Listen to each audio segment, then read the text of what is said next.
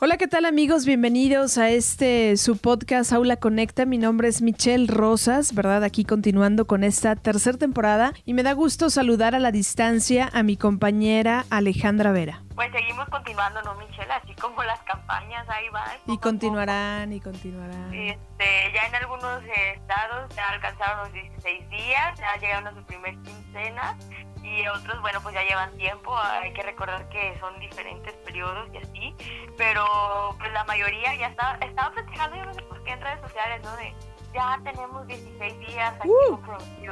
No sé por qué, pero bueno, llevan la cuenta en sus redes sociales. Bueno, ellos están haciendo un trabajo digno eh, para algunos, ¿no? Algunos otros están haciendo un trabajo, un trabajo maravilloso, ¿verdad? Vaya usted a creer que si nos está escuchando desde España, este, desde Estados Unidos, Canadá, Colombia, Argentina, vaya usted a la calidad de campañas electorales que tenemos en México. Es una lástima que usted no esté en México y disfrute de estas campañas electorales. Quejábamos, creo yo, era de que a pesar había muchas ridiculeces, por llamarlo de alguna manera, pero había muy pocas propuestas, ¿no? Y justamente, bueno, eh, en este, pues en estos días ya se dieron espacios para que los candidatos presenten sus propuestas de manera seria, no tanto entendible, porque de algo sí, y algo se quejaban en redes sociales era de, híjoles, pues yo no le entendía mucho lo que decía el candidato, híjoles, no sabe expresarse, ¿no? Y así, pero bueno, presentaron propuestas, que es Así es, ¿no? El, la semana pasada se llevó a cabo un primer debate en el ITESO, en donde los candidatos a la presidencia municipal de Zapopan debatieron temas como inseguridad, el desabasto de agua y el apoyo a empresarios afectados por el tema de la pandemia, así también la reducción del salario, si es que alguno pues llegase a quedar, o bueno, la persona que llegase a quedar como presidente o presidenta municipal, ¿no? En temas de inseguridad, ¿no? A grandes rasgos, por ahí el candidato del Partido del Trabajo, Miguel Ángel Arellano, dijo que él plantearía primero atacar las raíces del problema e intervenir las colonias donde se originan conductas antisociales, pues yo creo que tendrá que ser en todas, ¿verdad? Y construir unidades habitacionales como las que se tiene en el ejército y la Guardia Nacional, ¿no? Eh, creo que... Ahorita con la balacera que acaba de, ser noticia, yo creo que es justamente algo que sí o sí tendría que estar en la agenda, ¿no? Y yo creo que al menos algunas de las propuestas, pues podría funcionar, ¿no? Porque, bueno, por ejemplo, Omar Borboa del PAN decía que hay que trabajar en la prevención del delito en tener más capacitados a los elementos de policía y certificar la Academia de Policía, que no cumple, dice él, con los estándares que marca la normativa.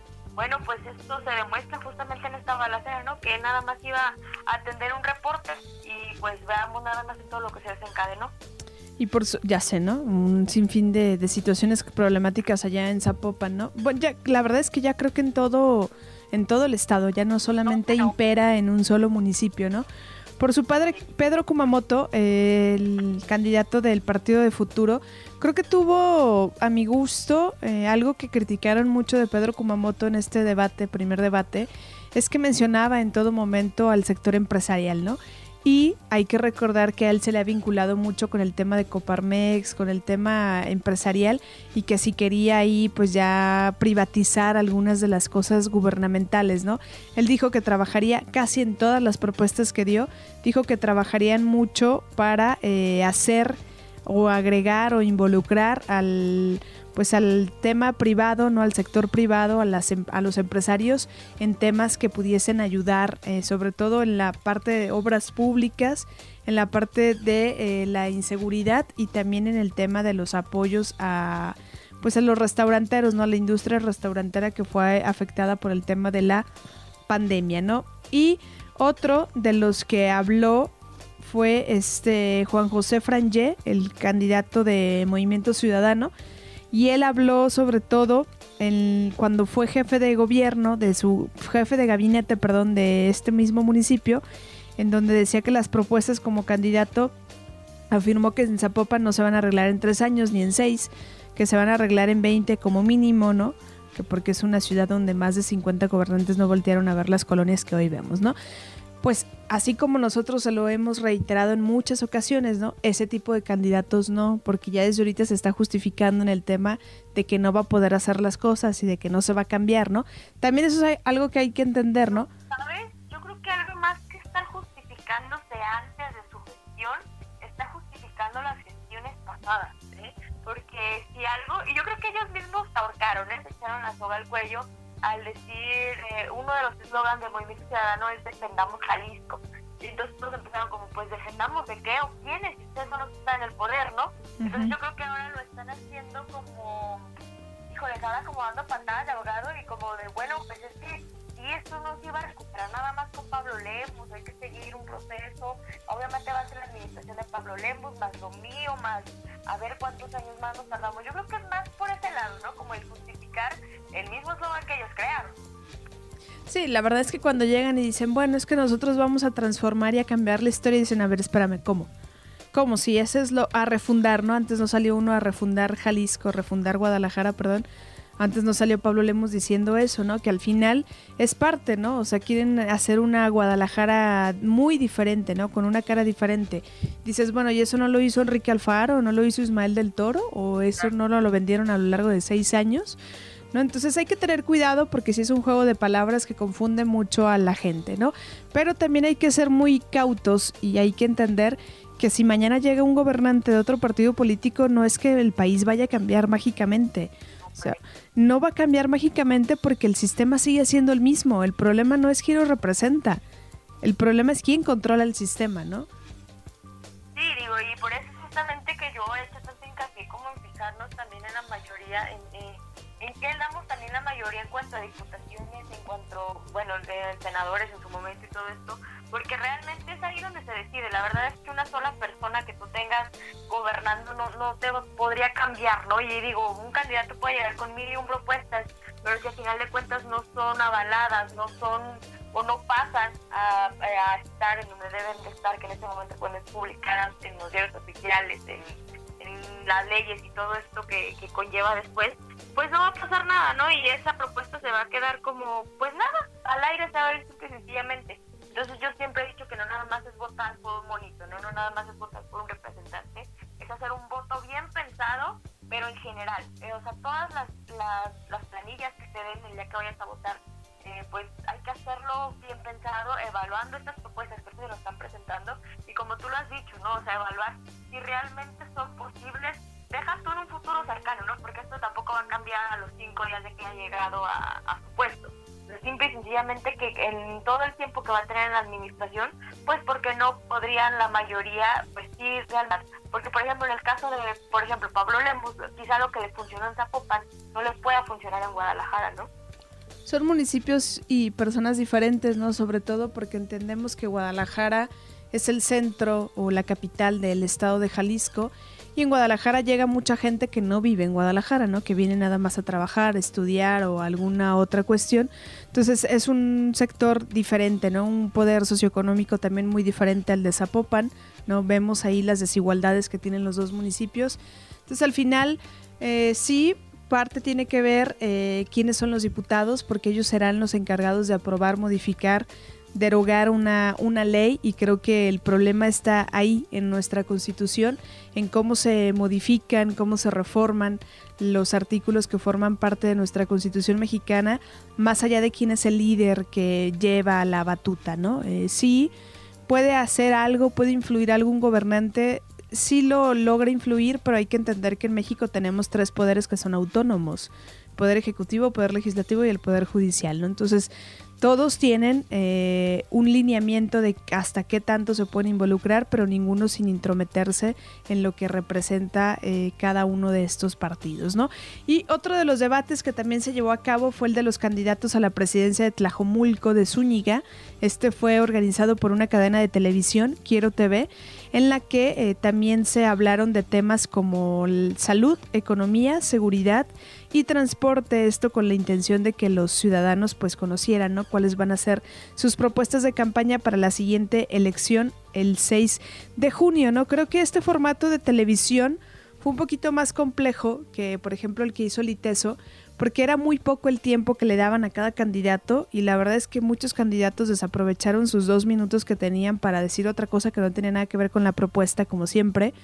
El ITESO, y en el ITESO estaba un poquito más abierto la cuestión del tiempo, o sea, me gustó más el formato del ITESO que el formato que se mostró en Quiero TV, ¿no? Por acá, en este, pues en este debate entre las propuestas que salían ahí, eh, la primera es que hubo más mujeres, ¿no? porque en el de Zapopan, pues nada más estaba una sola mujer, ¿no? María Gómez Rueda, de Hagamos.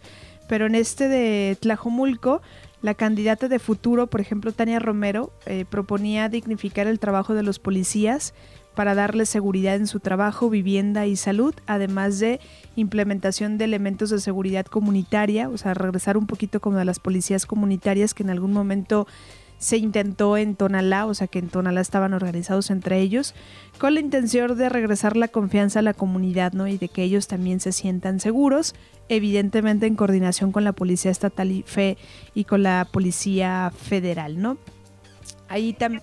Por ejemplo, pues vive en Tlajomulco y no se ha dado cuenta de la inseguridad, pues el candidato José Eduardo Ayala de Fuerza por México, pues nos hizo el favor, ¿no?, de mostrarnos los porcentajes bueno, a él está muy preocupado por la inseguridad, entonces obviamente pues su tirada es erradicar la inseguridad en este, en este municipio. Sí, ¿no? Por ahí también este Leonardo Misael del partido Encuentro Social. Él pidió o dijo que se iba a dedicar a la prevención del delito, el rescate a los espacios públicos, regresar la policía de Dare. ¿Te acuerdas tú de este modelo que lo implementaron mucho? Pues había en Guadalajara y en Tonalá, todavía creo que en Tonalá la escuela continúa, oí un en donde se capacitaba a los policías y yo recuerdo que se hacían campañas de drogadicción y iban a colonias y daban charlas. O de evitar la drogadicción, ¿cómo? Ajá. sí, sí, y luego eh, tu curso cerraba con un magno concierto en la Plaza de Toros, uh. verdad, sí, era un, era todo un show dar, Pero la verdad es que funcionaba, ¿eh? Yo creo que, digo, yo obviamente no tengo los datos, pero se veía en cuanto, por ejemplo, mis compañeros, no digo yo uno que fue partícipe de, del curso, se veía como diferente, como que sí nos servían los cursos, nuestros libritos que nos daban y todo. Entonces, ¿por qué no? Digo, al final de cuentas, todo trata la prevención, ¿no? Y digo, si le tiramos también al, lado del deporte, eh, pues yo creo que un, un, programa como DARE podría funcionar. Y yo creo que si algo que si no funciona, no sé tú si estás de acuerdo, pues son los botones de pánico, ¿no? Digo, que los propone Verónica Camacho Navarro, que ella dice que pues que la reacción, qué onda con la reacción, entonces dice que una aplicación en los celulares de ah, los habitantes pues podría funcionar. ¿Y cómo le hago? Oye, dame mi celular para mandarle un mensaje al botón de pánico. Pues es que sí, así tiene que ser. ¿No, no vio la imagen en algún momento de que te quiten tus cosas es un delito? Diles que no. O sea, pues así tiene que hacer uno, ¿no? Entonces, cuando te llegue el asaltante, pues sí, tu botón de pánico para, para antes de dárselo o sea, ya lo tendremos que traer este integrado en nuestro cuerpo, ¿no? A lo mejor con la vacuna no lo ponen, no, no se crean. ¿No? Y, y otro de, bueno, este Salvador Zamora, el actual presidente municipal de Tlajomulco, que ahorita tiene licencia porque está en campaña otra vez, pues insiste, ¿no? En, en esta parte de movimiento ciudadano, de apostarle al tema de la tecnología y contempla construir la tercera etapa del C4, que no sé para qué, si ya ha quedado demostrado que su celular de usted, usted que nos está escuchando, graba muchísimo mejor que el C5, C3, C4, C lo que quiera, porque esos graban como en no sé cuántos píxeles, o sea, no se ve. ¿qué le pasa? No, no, no, esos graban en peor, en el peor formato que renderizabas algo y que el maestro te lo eliminaba, ¿no? Saludos por ahí al, al maestro Valerio que eliminaba videos bien fácil.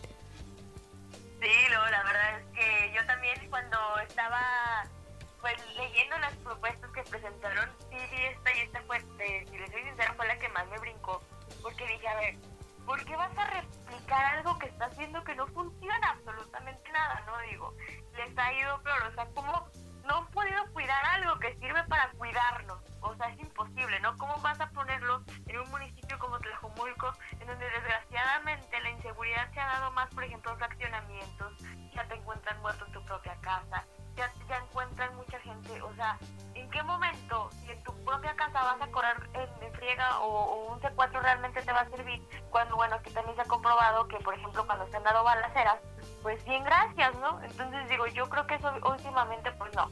O sea, yo creo que por ese lado no hay que darle. Yo lo que sí estoy prácticamente segura que Tlajomulco es como el brinco Guadalajara y de Guadalajara pues podría ser a, gobernador, ¿no? Entonces yo creo que es como obviamente un plan de seguimiento a lo que están haciendo en un municipio, replicaron el otro, para de alguna u otra manera mantener pues tu proceso andan ahí refiriéndose las, las propuestas, ¿no? Pero ya estaremos muy, muy al pendiente, esperaremos los debates de Guadalajara, de Tlaquepaque, ¿no? Los que hagan falta, ojalá hagan uno de diputados, porque creo que ese es el interesante, ¿no? El, el ejercicio sería bueno para saber cómo qué, clase de personas van a ir a nuestro Congreso del Estado de Jalisco, ¿no? Les dejamos mientras las propuestas de eh, Tlajomulco, de Zúñiga y de Zapopan en estos primeros debates que organizan empresas, ¿no? En ese sector educativo y también un medio de comunicación. Estaremos también al pendiente de lo del INE, ¿no? Lo que determine el INE y el Instituto Electoral y de Participación Ciudadana del Estado de Jalisco para las fechas oficiales, ¿no? De los debates que son oficiales y que son... Eh, eh, creo que son uno o dos los que se autorizaron. No recuerdo ahorita muy bien las fechas, pero les compartiremos bien las fechas que nos quedan todavía para llegar a este 6 de junio, las siguientes elecciones. Alejandra, ¿dónde te encuentran en tus redes sociales? Como arroba ale-de vera, en Twitter e Instagram. A mí me encuentran como arroba michelle-rosas en Twitter. Ahí déjenos sus comentarios y comparta este, este capítulo. Gracias por llegar hasta el final de este, su podcast Aula Conecta.